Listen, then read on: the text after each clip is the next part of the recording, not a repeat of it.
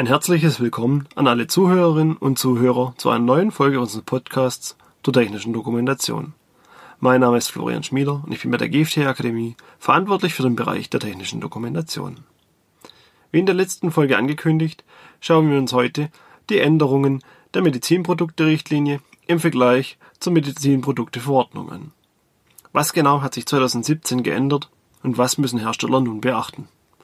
Den Schwerpunkt legen wir dabei auf unsere eigene Sichtweise, der Sicht des technischen Redakteurs.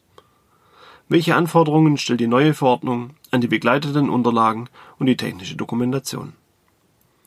Diese Reihe wird aufeinander aufbauen. Daher empfehle ich Ihnen, die Reihe der Reihenfolge nach anzuhören. Ich habe die Reihe mit dem Kürzel MED gekennzeichnet. Die entsprechende Folgennummer finden Sie dahinter.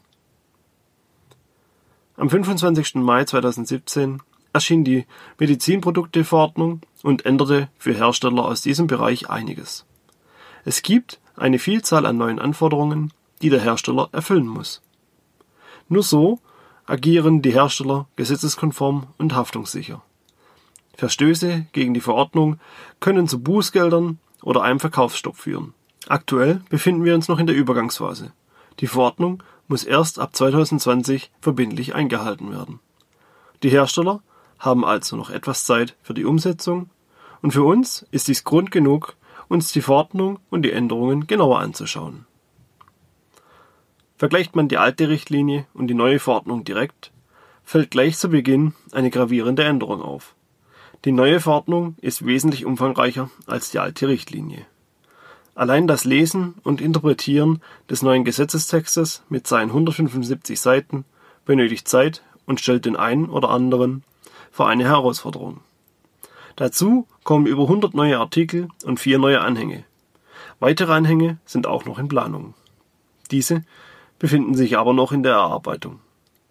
Dieser erhöhte Umfang kommt daher, dass die neue Verordnung nicht nur die alte Medizinprodukte-Richtlinie ersetzt, sondern auch die alte Richtlinie über implantierbare Medizinprodukte. Diese Zusammenführung wirkt sich logischerweise im Geltungsbereich der Verordnung aus.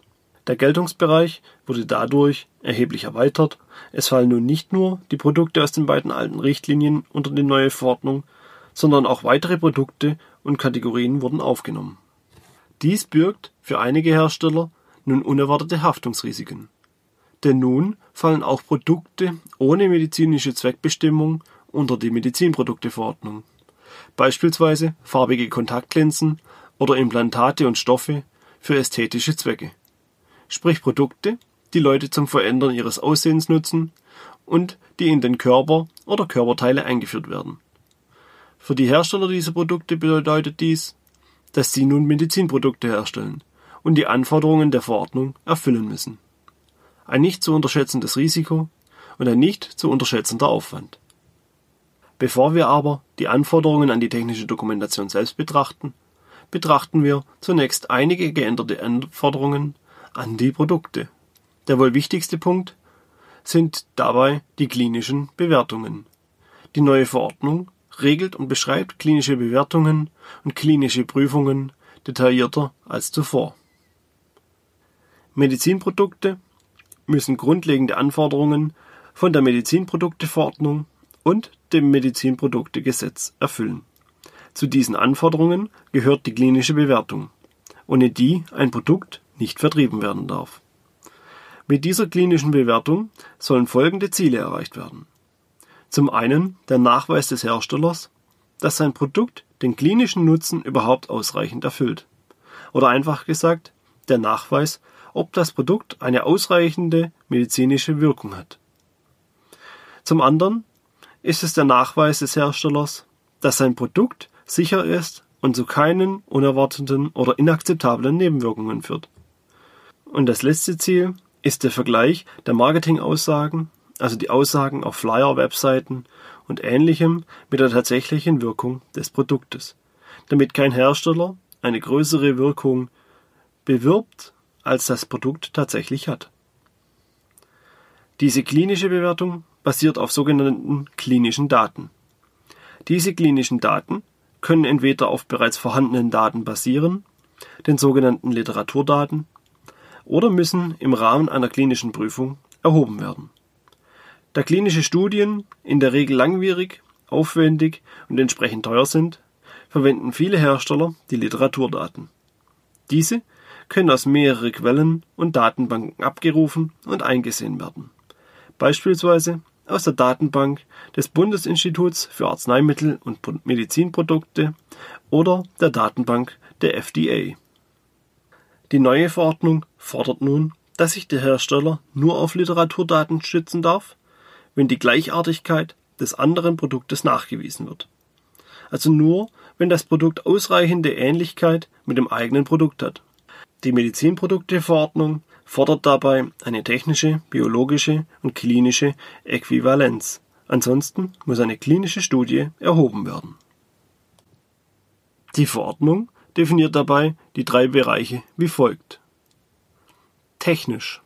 Das Produkt ist von ähnlicher Bauart, wird unter ähnlichen Anwendungsbedingungen angewendet hat ähnliche Spezifikationen und Eigenschaften einschließlich physikalisch-chemischer Eigenschaften wie Energieintensität, Zugfestigkeit, Viskosität, Oberflächenbeschaffenheit, Wellenlänge und Softwarealgorithmen, verwendet gegebenenfalls ähnliche Entwicklungsmethoden und hat ähnliche Funktionsgrundsätze und entscheidende Leistungsanforderungen.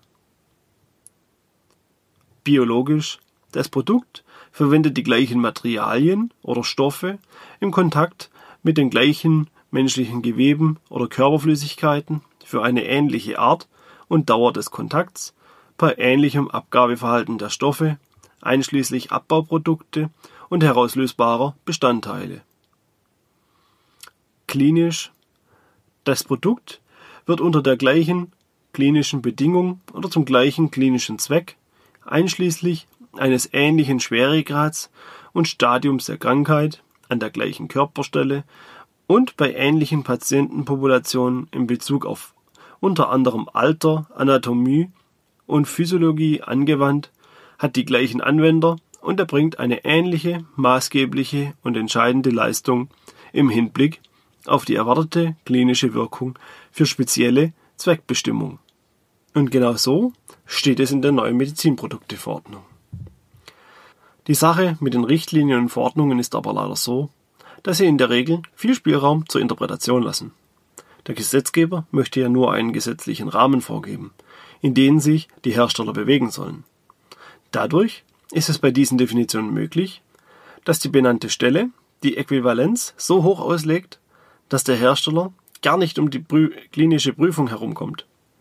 Dies kann dazu führen, dass der Hersteller, bevor er das Produkt verkaufen darf, plötzlich eine klinische Prüfung in Auftrag geben muss, obwohl bereits ähnliche Produkte auf dem Markt vorhanden sind. Für einige Produkte ist es außerdem auch verpflichtend, diese klinische Prüfung durchzuführen. Dort dürfen die klinischen Daten nicht nur auf Literaturdaten basieren. Dazu gehören insbesondere Implantate der Klasse römisch 2b und alle Produkte der Klasse römisch 3. Weiterhin fordert die Verordnung, dass diese klinischen Daten jederzeit vom Hersteller gesammelt und bewertet werden. Und zwar im gesamten Lebenszyklus des Produktes. Die Häufigkeit der Aktualisierung hängt dabei von der Klasse des Produktes ab, die in Artikel 84 der Verordnung definiert wird. Dabei fordert die Verordnung, dass auf neue Erkenntnisse und Auffälligkeiten seitens des Herstellers aktiv reagiert wird und Gegenmaßnahmen ergriffen werden. Sprich, sollte der Hersteller feststellen, dass es unerwartete Nebenwirkungen gibt, muss er die benannten Stellen informieren und Maßnahmen einleiten. Außerdem legt die Medizinprodukteverordnung fest, dass die klinische Bewertung Teil der technischen Dokumentation des Produktes ist. Dadurch hat der Hersteller auch die Pflicht, seine technische Dokumentation dauerhaft zu aktualisieren und anzupassen. Diese klinische Bewertung ist übrigens laut der alten Richtlinie und der neuen Medizinprodukteverordnung Pflicht. Sprich, auch wenn es nicht sinnvoll scheint, dass ein Produkt wie eine App einer klinischen Bewertung unterzogen wird, so muss dies durchgeführt werden. Nur unter ganz bestimmten Voraussetzungen erlaubt die Verordnung einen Verzicht auf die klinische Bewertung. Und dies ist in einem Einzelfall genau zu prüfen. Neben diesen Anforderungen an die klinischen Bewertungen haben sich noch einzelne weitere Anforderungen an die Produkte verändert. Dies zeige ich gleich in Kurzform auf, damit wir zu unserem eigentlichen Thema voranschreiten können. Zum einen die Anforderungen an Produkte mit Gefahrenstoffe, insbesondere wenn diese krebserzeugend, erbgutverändernd oder fortpflanzungsgefährdend sind, wurden erhöht. Die Anforderungen an die Etikettierung von Medizinprodukte hat sich verändert. Jedes Produkt muss zukünftig eine eindeutige Produktidentifikationsnummer, kurz UDI, erhalten und die Anforderungen an die Wiederaufbereitung von Einmalprodukten sind ebenfalls gestiegen. Zu diesen Anforderungen an die Produkte hat die neue Verordnung auch Anforderungen an Hersteller und verschiedene Organisationen gestellt, die ich ebenfalls kurz erwähnen möchte. Die Verordnung fordert nun von den Herstellern das Benennen einer qualifizierten Person. Damit ist eine Person gemeint, die für die Umsetzung der Anforderungen der Medizinprodukteverordnung verantwortlich ist. Der Hersteller muss dabei auch die Qualifikation dieser Person im Hinblick auf diese Aufgaben nachweisen. Außerdem haben die benannten Stellen erweiterte Befugnisse erhalten. Sie dürfen nun unangekündigte Audits, Stichproben und Produktprüfungen nach dem Inverkehrbringen von Produkten durchführen. Hersteller müssen außerdem bei bestimmten Produktgruppen jährliche Berichte über Sicherheit und Leistung der Produkte bei den benannten Stellen einreichen. Und zu guter Letzt wohl das Wichtigste. Es gibt keinen Bestandsschutz. Laut der neuen Verordnung müssen alle derzeit genehmigten Medizinprodukte erneut nach den neuen Anforderungen zertifiziert werden. Über Ausnahmeregelungen wird noch verhandelt. Kommen wir nun also zu den geänderten Anforderungen an die technische Dokumentation von Medizinprodukten. Diese sind sehr zahlreich, weshalb ich es über Kategorien und Bereiche gliedern möchte. Aufgrund der großen Anzahl kann ich auch nicht ganz ins Detail eingehen. Sollten Sie, liebe Zuhörer, weitere Details dazu benötigen, schreiben Sie mir bitte eine E-Mail, einen Kommentar oder rufen Sie uns einfach an. Oder schauen Sie sich den Text zu diesem Podcast auf unserer Webseite an. Dort ist alles in einer Tabelle gegliedert. Beginnen wir mit der ersten Kategorie. Bei der Beschreibung des Gerätes haben sich mehrere Dinge geändert. Zum einen hatte bereits die alte Richtlinie äh, Detailforderungen für Produkt- oder Handelsnamen gefordert. Die neue Verordnung hat dies nun im detaillierter ausgeführt. Die Angaben zu einer allgemeinen Beschreibung des Geräts oder des Produktes sind gleich geblieben. Jedoch wurde die Klassifizierung und Begründung überarbeitet. Angaben über Varianten und Konfiguration wurden ebenfalls überarbeitet. Neu ist, dass die neue Verordnung Fotos fordert. Die alte Richtlinie hatte dies nicht. Zur Identifikation des Produktes fordert die neue Norm nun die sogenannte UDI-ID. In der Kategorie des bestimmungsgemäßen Gebrauchs hat sich auch einiges geändert. Die Angaben zur Zweckbestimmung des Gerätes sind gleich geblieben. Jedoch muss nun der Hersteller Angaben zum vorgesehenen Anwender, zur Patientenpopulation, zur Indikation und Kontraindikation, zur vorhergesehenen Anwendung, zum Zubehör und zum Zusammenspiel mit anderen Produkten angeben. Die Kategorie des physikalischen Prinzips ist neu in der Verordnung. Hier sollen Angaben und Beschreibungen zu Neuerungen gegeben werden, ein Überblick über ähnliche Produkte dargestellt werden und ein Überblick über Vorgängerprodukte. In der Kategorie des Aufbaus der technischen Dokumentation wurde auch einiges geändert. Angaben zur wesentlichen Funktion des Gerätes sind nun gefordert, genauso wie die Beschreibung von Materialien mit Körperkontakt und technischen Spezifikationen. Die Angaben für Teile, Komponenten, Zusammensetzungen, Zeichnungen, Diagramme und Erläuterungen sind gleich geblieben. Angaben zur Berechnungen sind im Gegensatz zur alten Richtlinie herausgefallen. In der Kategorie des Produktlabelings und der Produktkennzeichnung hat sich ebenfalls etwas geändert. Broschüren und Kataloge müssen identisch ausgezeichnet werden, wie auch die Produkte. Das gleiche gilt für die Verpackungen, damit auch dies jeweils zuordnenbar sind. Bei den Gebrauchsanweisungen und Beschriftungen übernimmt die neue Verordnung die alten Angaben der alten Richtlinien. In der Kategorie der Herstellung hat sich ebenfalls eine Neuerung ergeben. Hier müssen alle Standorte einschließlich die der Entwicklung und Produktion von beteiligten Lieferanten und unter Auftragnehmer in der technischen Dokumentation angegeben werden.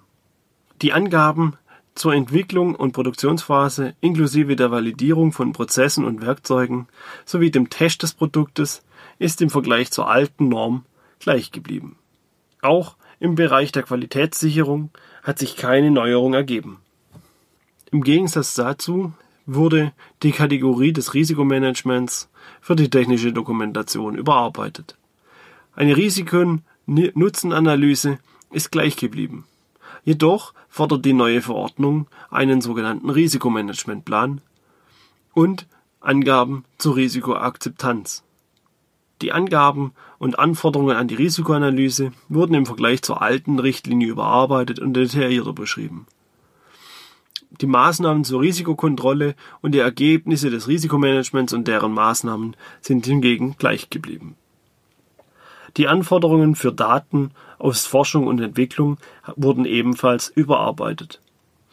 So müssen nun beispielsweise die Ergebnisse von Vortests, beispielsweise aus einem Labor, Simulationen oder Tierversuche, einschließlich der Beschreibung des Testdesigns mit Bezug auf Biokompatibilität, elektrischer Sicherheit, biologischen und toxischen Materialien und Software detaillierter beschrieben werden. Die Anforderungen an die klinische Bewertung sind in beiden Normen gleich geblieben. Zu guter Letzt haben sich auch die Anforderungen der Kategorie Software verändert. Angaben zur Verifizierung, Validierung, Architektur der Software und dem Entwicklungsprozess müssen nun detaillierter und ausführlicher beschrieben und dokumentiert werden. Tests mit unterschiedlicher Hardware müssen durchgeführt werden und es müssen auch Tests in-house und in einer sogenannten Gebrauchsumgebung durchgeführt werden. Schaut man sich diesen Berg an Änderungen und Ergänzungen an, müssen sich wohl einige Hersteller auf die Umstellung im kommenden Jahr vorbereiten. Denn solange diese Anforderungen nicht erfüllt sind, erfüllen die Produkte nicht die Medizinprodukteverordnung. Und somit gibt es auch keine erneute Zulassung zum Markt. Neben diesen Änderungen hat der Gesetzgeber auch noch eine weitere Änderung veranlasst, die im Vergleich jedoch gering ist. Seit 2017 muss nämlich nun die technische Dokumentation im Medizinbereich zehn Jahre lang aufbewahrt werden. Ähnlich wie es in anderen Bereichen und Branchen bereits gehandhabt wird. Zuvor waren es hier lediglich fünf Jahre. Diese ganzen Maßnahmen zeigen, wie wichtig die technische Dokumentation für den medizinischen Bereich inzwischen ist. Sucht man in der neuen Verordnung übrigens nach dem Wort Dokumentation, finden Sie über 400 Suchergebnisse, was dies ebenfalls nochmals unterstreicht. Und nun sind wir wieder am Ende der heutigen Folge. Ich hoffe, Ihnen hat diese Folge gefallen und dass sie für Sie informativ war. Nächstes Mal werden wir uns die DIN EN 82079-1 Erstellen von Gebrauchsanweisungen aus der Sicht der Medizinbranche betrachten und bewerten, ob eine Anwendung der Norm sinnvoll ist. Ich bedanke mich fürs Zuhören. Bis zum nächsten Mal.